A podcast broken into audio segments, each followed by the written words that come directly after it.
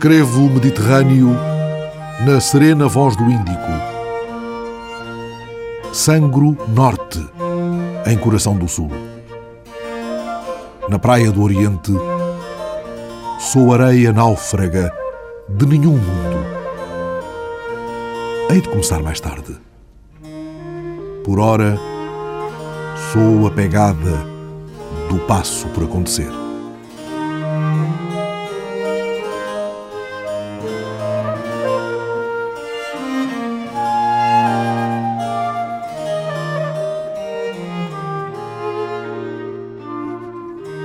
Recinto com o Miyakoto em poema mestiço.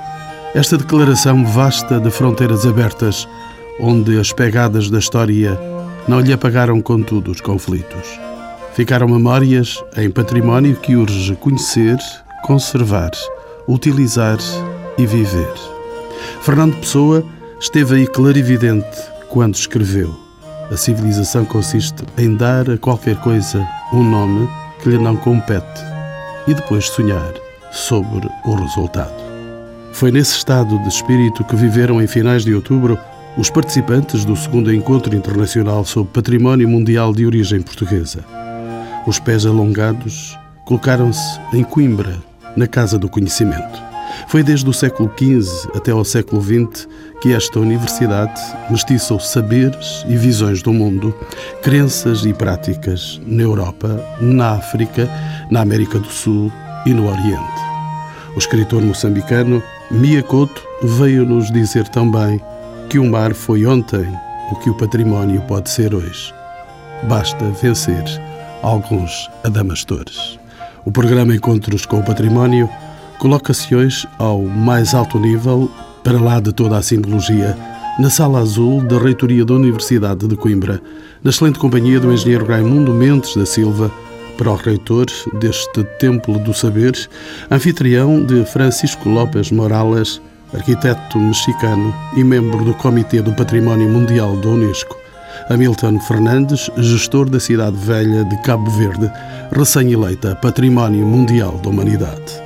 Rosina Parchen, presidente do ICOMOS do Brasil, e Pedro Dias, professor catedrático da Universidade de Coimbra, a quem pergunto sobre os momentos da história nacional que se encontraram representados no património de origem ou de influência portuguesa no mundo. Eu julgo que hoje é relativamente consensual que o património de origem portuguesa tem a ver com aquilo que é construído no âmbito das artes plásticas e aqui a abrangência desde o ordenamento do território, mais do que o urbanismo, da própria urbanização, até aquilo que nós vulgarmente chamamos as artes decorativas ou artes ornamentais. Claro, tudo isto são conceitos, enfim, podem ser contestáveis, mas tudo isso. Mas em que há dois aspectos fundamentais. Um é uma transferência estética, isto é, Portugal levou para o Brasil, ou levou para Cabo Verde, ou levou para os Açores, ou para a Madeira, uma estética europeia que, em muitos casos, durante muito tempo, nomeadamente no Brasil, não foi miscigenado, houve uma transferência estética. Vamos para lá o que fazia cá, ou porque como em Cabo Verde ou na Madeira não havia habitantes, ou como no Brasil, numa primeira fase, o desenvolvimento social desses habitantes não permitia que nós aproveitássemos dele nada para fazer as nossas construções ou os nossos utensílios. Relativamente ao Oriente, por exemplo, ou à costa oriental africana ou ao norte da África, aí nós levávamos uma estética, levávamos técnicas que se conjugavam com as técnicas locais. E, portanto, quando a encomenda é portuguesa, seja portuguesa, os portugueses que dão individualmente, seja pelos vice-reinos, como na Índia ou como no Brasil, seja através do patrimonio português, nesse caso nós temos normalmente este conceito, em que dá por vezes uma arte muito pura, neste sentido muito pegada à matriz, como pode acontecer no Brasil ou pode acontecer em Macau, como aconteceu em Cabo Verde, ou pode dar uma arte miscigenada, como em certos momentos aconteceu no Brasil, seja no Maranhão, seja na zona de, dos povos das missões, seja, por exemplo, na Índia ou em Macau. Este património abarca uma diversidade de tipologias patrimoniais. Era isso que me estava a dizer. Era isso. Eu entendo também que nós todos somos artistas. E de manhã, quando os homens fazem a barba ou as senhoras põem algum rímel, estão nesse momento a produzir arte, estão a produzir uma estética.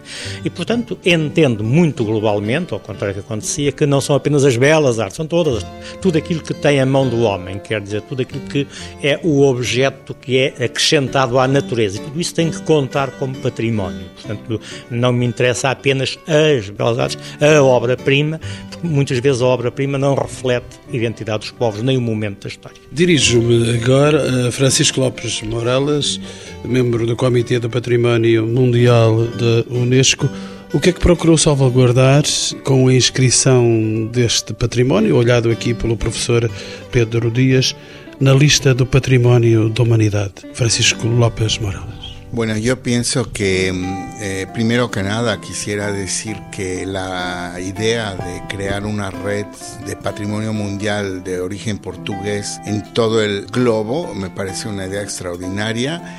Me parece que hay una beta muy importante para tener una lectura mucho más integral, mucho más fina de aquellos patrimonios que ya se han inscrito no solamente en el país mismo, en Portugal, en la zona insular, pero también en aquellos lugares donde la impronta portuguesa, desde, como ya señalaron aquí, durante el siglo XV hasta la época actual, ha tenido esta posibilidad de inscribirse como lo hemos visto en Macao, como lo hemos visto en Goa, en la actual Malasia, en la ciudad de Melaka, en toda la costa africana, desde la costa oriental hasta la costa occidental, incluso en el Mediterráneo, y no hablemos de los territorios que los portugueses incursionaron en toda la América del Sur, que son vastísimos y cuya manifestación es realmente enorme y grande. Ahí hay un potencial extraordinario para conocer cómo a partir de una matriz que sale de Portugal se genera una riqueza realmente que el mismo hombre o las, los habitantes de este país todavía a lo mejor no tienen una idea muy clara de la fecundidad que salió de este pequeño território. Professor Pedro Dias, volto a si. Que características distinguem esta herança cultural e patrimonial portuguesa nas várias regiões do mundo, designadamente na América, na África, na Ásia? Elas têm matrizes muito diferentes. Quer estejamos a falar de um património religioso, quer estejamos a falar de um património não religioso. E há três, há três grandes núcleos. O património religioso tem uma ligação muito própria com o culto. Quer dizer, o culto católico é igual em Cuernavaca, é igual em Belém do Pará, é igual em Macau e, portanto, as igrejas feitas por portugueses em qualquer destes sítios, ou por descendentes de portugueses ou por imitação, têm que ter aqueles espaços de igrejas, conventos, mosteiros, etc. Do ponto de vista da fortificação, a fortificação corresponde sempre a um estímulo que vem de fora, que é o do armamento que ataca. E, portanto, é uma questão técnica. E seja no Brasil, seja em Malaca, portanto, as fortificações também são sempre com a mesma matriz. Depois, as obras de uso aí é que há uma grande variedade, porque o drama dos ingleses, quando chegaram à Índia, que não tinham camas, bom, os portugueses também o sentiram quando chegaram ao Brasil, também o sentiram quando chegaram à Índia, e aí depois é que começam as miscigenações, que do meu ponto de vista são a parte mais interessante de toda esta história. Quando há esse encontro de culturas, essa primeira globalização que os descobrimentos portugueses potenciaram. Rosina Pachan vem do ICOMOS do Brasil, de que é presidente. Que tipo de património de origem portuguesa se pode então encontrar no Brasil? O Brasil é uma casa portuguesa. Nós temos... Com certeza. Com certeza. É, inclusive, quando saímos do Brasil e chegamos em Portugal, nos sentimos absolutamente em casa, não só pela facilidade da língua, né, mas pelo próprio espaço que nos recebe, pela forma acolhedora com que este povo português nos recebe e a similaridade que este povo e essa cultura têm com o nosso país. O Brasil tem a expressão da arquitetura e do urbanismo português de norte a sul é um quase continente o Brasil? É quase um continente. Podemos dizer que de uma extremidade à outra nós vamos bem mais de 5 mil quilômetros, né, de norte a sul. e temos dentro dessa diferença cultural que existe no país de norte a sul, pelas diversas formações, os contingentes dos diversos imigrantes que chegaram ao país, mesmo assim subsiste a arquitetura e o urbanismo português e os costumes. Há uma grande diversidade tipológica de património? Existe, existe muito grande.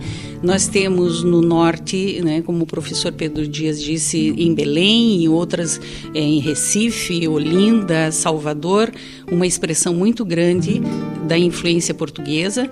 Em Minas Gerais, em Ouro Preto, em Diamantina, da mesma forma, e quando chegamos ao sul do país, que já temos uma influência da imigração dos alemães, dos italianos e mais recentemente japoneses, holandeses, chineses, gregos, esta mistura se dá de uma forma diferente, a influência dos portugueses persiste, porque lá nós temos eh, cidades como no meu estado, que é o estado do Paraná, que é um estado do sul do país, nós temos no litoral cidades de origem portuguesa, como é a cidade de Paranaguá.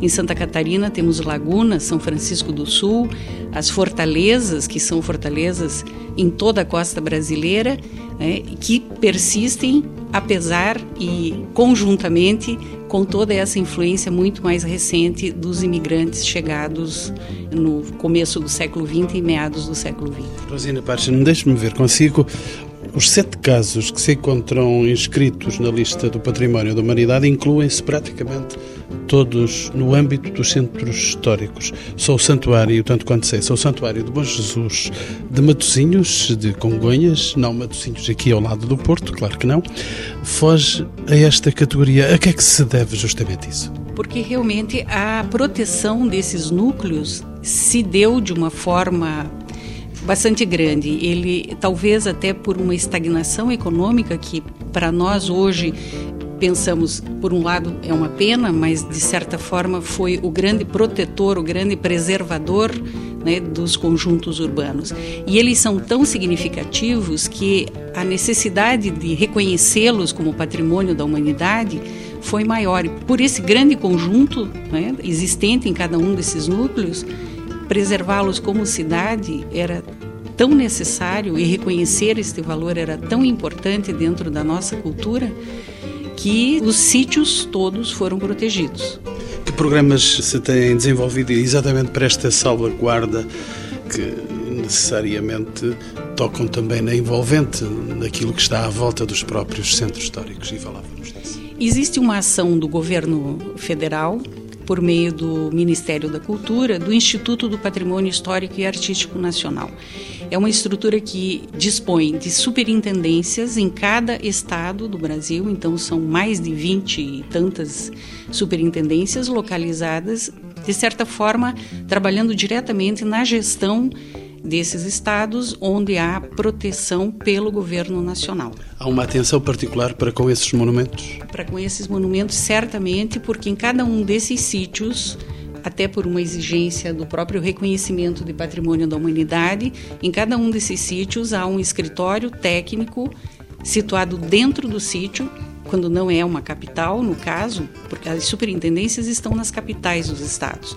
E os escritórios se encontram dentro da estrutura da cidade que não é a capital, posso exemplificar como Olinda. Né? O estado de Pernambuco tem uma superintendência que atende todos os locais que têm proteção pelo governo nacional. E Olinda tem uma especial, por ser patrimônio da humanidade, tem um escritório dentro da cidade para protegê-la para a gestão particularizada daquele núcleo. Vou lhe dizer que esse era o sítio onde eu gostava de morrer. Ele é maravilhoso. Ele é maravilhoso, não só pela implantação, mas a dimensão dele, de onde se está, o que se avista. Né? Então, talvez a própria nomenclatura da cidade, ó linda, ó linda cidade. Ela é maravilhosa. Rosina Parchan, sendo o Brasil o país que tem o maior número de bens de origem portuguesa inscritos na lista do património da humanidade, que papel pode ter como interlocutor entre os países que possuem património de influência cultural portuguesa? Eu poderia, sem falsa modéstia, dizer que nós temos dentro dessa estrutura de gestão alguns programas bastante desenvolvidos para a proteção e para o desenvolvimento dessas áreas. E acredito que o Brasil dentro desse conjunto de conhecimento já adquirido e nesse grande número de bens, pode certamente contribuir com os demais países que têm arquitetura e patrimônio de origem portuguesa. Vem de Cabo Verde Hamilton Fernandes, ele é gestor da Cidade Velha, integrada no Património Mundial da Humanidade. Hamilton Fernandes, a realidade da sua ilha é completamente distinta da do Brasil, de que falava agora Rosina Pachen, uma vez que só tem um bem inscrito na lista do património da humanidade e é recentíssimo. O que permitiu que a Cidade Velha fosse classificada como Património da Humanidade em 2009. Um dos grandes argumentos que utilizamos junto à Unesco não é só a questão urbanística e de ocupação do território que aqui se falou, foi sobretudo o surgimento, num período concreto da história, estamos a falar já na época moderna, no século XV, de uma nova civilização, já com traços, não digo identificadas, porque até agora estamos em Cabo Verde a debater a questão da identidade cultural cabo-verdiana, a própria identidade cabo-verdiana, mas que surgiu da mensagem de povos e culturas completamente diferentes. E isso foi reconhecido pelos critérios a que Cidade Velha conseguiu entrar na lista do património mundial, mas sobretudo por ser um espaço atlântico diferente e diferenciado, onde durante muito tempo, estamos a falar em três séculos de história, foi o, laboratório embrionário, digamos assim, da tentativa de ocupação de um espaço concreto que estava até a altura desabitada, mas também onde foi a, o tal laboratório para a adaptação e readaptação de espécies animais e plantas que saíam tanto do continente europeu e eram levados para a América, Caribe, mas também num processo inverso, que vinha da América da Caribe, neste caso América Latina, para serem replantados em África e nas outras paragens, nomeadamente em Ásia. De qualquer modo, terá importância essa classificação para Cabo Verde, Hamilton Fernandes? Obviamente, obviamente, os ganhos têm sido notórios, até porque, sendo a cidade velha a primeira cidade eh, construída pelos europeus, no caso concreto, pelos portugueses a sul de Saara, tem merecido um enorme potencial para as universidades nacionais como estrangeiras, mas sobretudo para os turistas que neste momento procuram a cidade. E tendo sido uh, o turismo elegido como um, um dos fatores principais para o desenvolvimento do país, isso obviamente que tem acarretado ganhos significativos para o próprio país. Pergunto-lhe, por outro lado, que estudos e que medidas de salvaguarda estão a ser desenvolvidos para a cidade velha?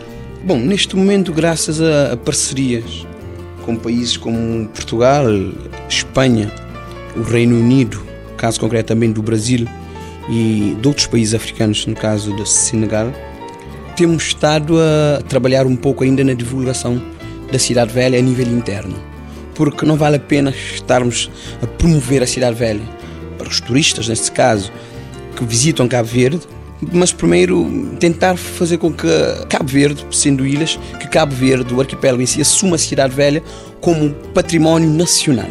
Como é que os cabo-verdianos reagiram a esse galardão que lhes foi entregue ainda há menos de um ano? De uma forma geral, muito bem. Muito bem, não obstante das diferenças regionais que temos no arquipélago. Alguns ciúmes de ilhas, com certeza. Não digo isso, não digo que seja ciúme, não digo isso, mas efetivamente estamos também a tentar desenvolver noutras ilhas iniciativas desta natureza, promovendo sítios e monumentos. Não digo para tentar equilibrar isso, porque a Cidade Velha é o que é, tem a história que tem, e que foi notoriamente reconhecido pela comunidade internacional, mas também tentando levar um pouco da cidade velha, quiçá, às outras ilhas situadas mais a norte do arquipélago. E há com certeza uma peregrinação para essa cidade velha. Há muita gente que vai lá ver aquilo que era porventura desconhecido. Exatamente, exatamente. Para o efeito, temos estado a trabalhar um projeto que é de conhecer e divulgar a cidade velha enquanto património da humanidade, que se centra basicamente com as escolas primárias e secundárias com as universidades estamos a trabalhar um projeto que é o da transformação da cidade velha num centro de investigação por excelência, onde temos valências não só a nível da arquitetura, da arqueologia e da própria história, mas também a nível de sociologia, da economia, do turismo, da zoologia e da própria botânica. Entretanto, Francisco Lopes Morales ia já a intervir sobre a Cidade Velha. Sim, sim. Eh, quisiera decir dos cosas que me parecen muy importantes y que subrayan la idea que ha estado evocada hace un momento. Yo tengo la fortuna y el privilegio de haber estado dos veces en Ciudad de Belia. Uno en el momento de la preparación del expediente, nos han invitado un equipo de expertos, el otro en, en una segunda ocasión para ver el avance del expediente. El caso de Ciudad de Belia me parece un ejemplo extraordinario en donde la Convención de Patrimonio Mundial da clara prueba de que está abierta a patrimonios con una dimensión distinta que estaban hechos en las primeras tres décadas de esa convención. Es decir, antes nada más se escribían los monumentos egregios, los grandes ejemplos de la monumentalidad en términos fundamentalmente de una visión europea. El caso de Ciudad de Bella es justamente lo opuesto. Es una arquitectura modesta, es una arquitectura muy comedida, quizá incluso podríamos decir eh, pequeña, pero con una importancia a nivel mundial extraordinaria. Lo que dijo él, que es un laboratorio, da avanzada del mundo portugués en el pleno atlántico, permite el intercambio de todo este intercambio que va a surgir en ambos sentidos. Y segundo lugar, que me parece que la exposición magistral que acaba de dar el arquitecto Álvaro Sisa en este momento, muestra cómo la sensibilidad de un personaje tan importante en la historia de la arquitectura contemporánea. Ele que é o autor da reanimação da cidade. Exactamente, y con el premio Pritzker por detrás, que a cualquiera le diera un aura importantísima, él tiene la capacidad y la sabiduría de intervenir un patrimonio modesto con una visión totalmente comedida y respetuosa con el resto del, del, ambiente en donde él hace sus proyectos. A mí eso me parece digno de alabanza y de señalamiento, sobre todo porque yo también puedo decirlo, soy arquitecto y entiendo que una gente con la talla de Álvaro Sisa, si no fuera sabio, no tendría esa posibilidad de intervenir de manera comedida y de manera a la escala de entender el sentido profundo del valor del patrimonio. O que ganha afinal um bem cultural, arquiteto Lopes Morales, por se encontrar escrito na lista do património da humanidade? Gana muchísimo. Gana un reconocimiento a nivel internacional, gana un prestigio de un galardón que se ha cuidado mucho, que siga conteniendo un nivel extraordinario a nivel de la comunidad internacional. Pero sobre todo gana al interior de las poblaciones en donde ese bien está inscrito en el territorio, sea un bien natural, sea un bien cultural, sea pequeño, sea grande, sea enorme, un paisaje cultural. Los pobladores que residen en ese lugar se vuelven conscientes de que son asuntos que tienen que ver con la recuperación, muchas veces olvidada, de su identidad propia. Hay como una autoestima de que ese bien que en un momento dado ellos no reconocían que tuviera valores excepcionales, porque hay que recordar que esta convención se basa en el valor universal excepcional, aunque este valor, por supuesto, sea enormemente relativo en términos de quién lo juzga, pero las poblaciones locales siempre van a entender cuál fue, en, por ejemplo, en el caso de Ciudad de Belia, pero estuvimos hablando de otro patrimonio de origen portugués enormemente disputado en 1995, que fue Colonia de Sacramento en la actual República Oriental del Uruguay, en donde ahí también antes del reconocimiento de patrimonio mundial, aquello no valía nada ni siquiera para los habitantes mismos. Hoy todo mundo voltea la vista para ver y llegan de todas las latitudes a Colonia de Sacramento justamente porque tiene ese reconocimiento por ese valor simbólico, histórico que le permitió poner em jogo lo que estamos agora mesmo reconhecendo. O historiador Pedro Dias tem também uma opinião fechada sobre isto? Não, nunca tenho opiniões fechadas. sou um homem da ciência, portanto sou sempre da dúvida, não da fé e, portanto, não das certezas. Mas o que eu queria dizer em relação ao meu colega Francisco é que, da mesma maneira que a Unesco classifica, a Unesco devia ser muito ativa a desclassificar porque nós não podemos estar a classificar uh, núcleos, e aqui há pouco ouvimos porque é que são núcleos no Brasil, nós preferimos classificar os núcleos a classificar o monumento isolado, para não termos aquela fita, por exemplo, de Macau, trágica, de alguma maneira, mas é melhor assim que nada, de uma fita de terreno com prédios gigantescos ao lado, dar cabo dele.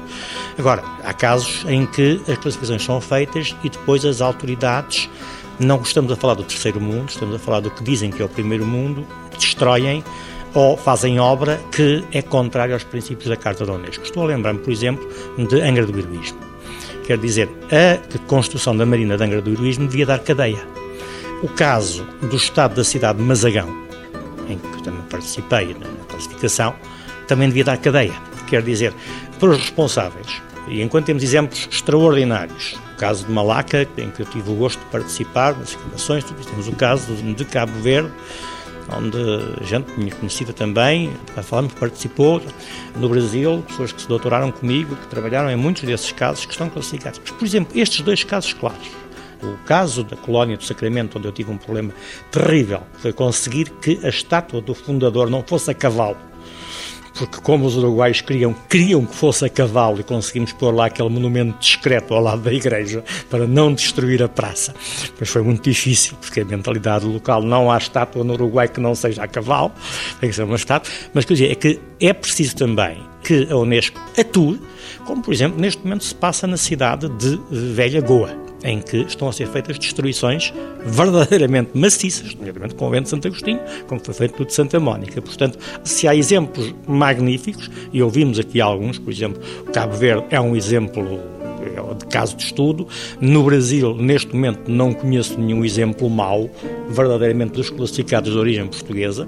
Temos problemas sociais, às vezes, como é o caso São Luís de Maranhão e coisas do género, todos nós conhecemos. Mas não é isso que está aqui em causa. Nós deveríamos ter muita atenção para que a Unesco retirasse a classificação quando os governos não atuam convenientemente, como foi o caso de Angra do que se fez aquela marina verdadeiramente obscena, ou é o caso de Mazagão, em que o governo do Reino de Marrocos continua a deixar estar num estado de degradação completa, apesar dos rios de dinheiro que Portugal já lá meteu, apesar dos rios de dinheiro que nós já lá metemos, continua a deixar estar num estado absolutamente de degradação e devia ser retirada a classificação nesse caso. Francisco Lopes Morales é o representante aqui neste debate da Unesco e do património mundial. Alguma vez a Unesco retirou esse aval que deu ao colocar essa glória de património mundial da humanidade? Sim, sim. Lo ha retirado dos veces. Yo coincido mucho con la opinión del profesor Pedro de los Díaz en el sentido de que debía de haber una vigilancia más estricta en algunos casos, pero este es un asunto muy complicado, muy polémico y donde los gobiernos se resisten a reconocer que no están haciendo su deber para la buena conservación de los bienes inscritos. Ahora bien, atendiendo a la pregunta que me hace específicamente, sí hay dos casos de diferente naturaleza y de diferente latitud. Uno, el santuario del Orix, que es una reserva de un animal rarísimo en la península arábiga, en el sultanato de Omán, y donde el sultanato no quiso atender la súplica, casi se podría decir, la llamada de atención del Comité de Patrimonio Mundial para que terminara con las amenazas que se cernían en esa reserva natural eh, del Orix, eh, porque allí había campos de petróleo. Entonces, no quisieron escuchar la voz del comité y ahí hay un doble sentimiento tremendo eh, por parte del comité. Primero, la incapacidad de la comunidad internacional de sensibilizar al gobierno de Omán que acorde con el compromiso que él asumió habiendo firmado la convención, no quiso hacer caso a ese tratado internacional. Entonces, hay un doble, una doble lectura. Por un lado, la imposibilidad y también la incapacidad de que un convenio internacional sea desobedecido por un Estado que la ha ratificado. Otro caso. Y el otro caso es todavía más escandaloso, que es el Valle de Dresde en Alemania. En un país desarrollado en donde supuestamente existen todas las medidas y todas las armas, las herramientas desde el punto de vista legal, reglamentario, para controlar los procesos de cambio y de transformaciones de las áreas históricas. En este caso, la eh, municipalidad de Dresde no atendió eh, la llamada de atención que fue durante más o menos cinco años para que no construyeran un puente que afectaba la integridad de ese paisaje cultural. Un paisaje cultural de carácter fundamentalmente urbano, pero en donde no hubo posibilidad de establecer un diálogo respetuoso entre la parte de la municipalidad, porque ni siquiera era del Estado alemán, aunque el Estado alemán es quien firma la convención y quien sale como responsable, en este caso el diálogo se rompió lamentablemente, siendo que además Dresde había sido escrito hace muy poco tiempo. Dos o tres años después surgió este proyecto que ahora se está llevando a cabo. También ahí hay un fracaso em ambos sentidos. Como representante da Unesco, aqui neste debate, já chegou à Unesco alguma contestação do património classificado em Portugal? En Portugal todavía no. Por supuesto, eh, déjeme decirle que hay una serie de etapas que la convención tiene previstas para llamar la atención en aquellos casos donde el problema de la conservación llega a límites preocupantes. El caso de Angrado Heroísmo ha tenido varias misiones reactivas para el estado de conservación donde han sido alarmantes. Esto significa que cuando ya llega a un umbral muy preocupante, el bien se inscribe en la lista en peligro. Y lo que sí puedo decir solamente ya para redondear este asunto es que hay más de, hoy mismo hay más de 35 bienes inscritos en la lista en peligro porque tienen diferentes problemas y son muy preocupantes y en algún momento dado se pueden pasar a retirar, como fue el caso de los dos ejemplos que le di hace un momento. Unesco colocam-se eh, problemas para el futuro. Hombre, claro, yo creo que cada vez más que además la lista crece, mayores problemas en el estado de conservación tenemos y por eso los informes periódicos del estado de conservación hoy tienen que ser más rigurosos para que midan milimétricamente cómo cuáles son aquellos focos que nos permiten ver si el bien a algunos no les gusta que yo diga esta palabra, goza de buena salud o realmente está enfermo. Aquí hay un asunto realmente complicado y por eso es más difícil inscribir hoy día un bien de patrimonio mundial. Primero porque los requisitos son muy amplios, los expedientes son enormemente exhaustivos, pero también porque el compromiso del comité y véase de la Convención de Patrimonio Mundial, obliga a tener bien conservados esos bienes que pertenecen a todo el mundo. Este debate está a ser realizado na reitoria da Universidade de Coimbra, que foi anfitriã deste segundo encontro internacional sobre o património mundial de origem portuguesa. Engenheiro Raimundo Mendes Silva é o pró-reitor da Universidade. Dirijo-lhe naturalmente esta pergunta: porquê é que se realizou aqui o segundo encontro? Porquê é que esta universidade é anfitriã de um encontro tão vasto, tão importante?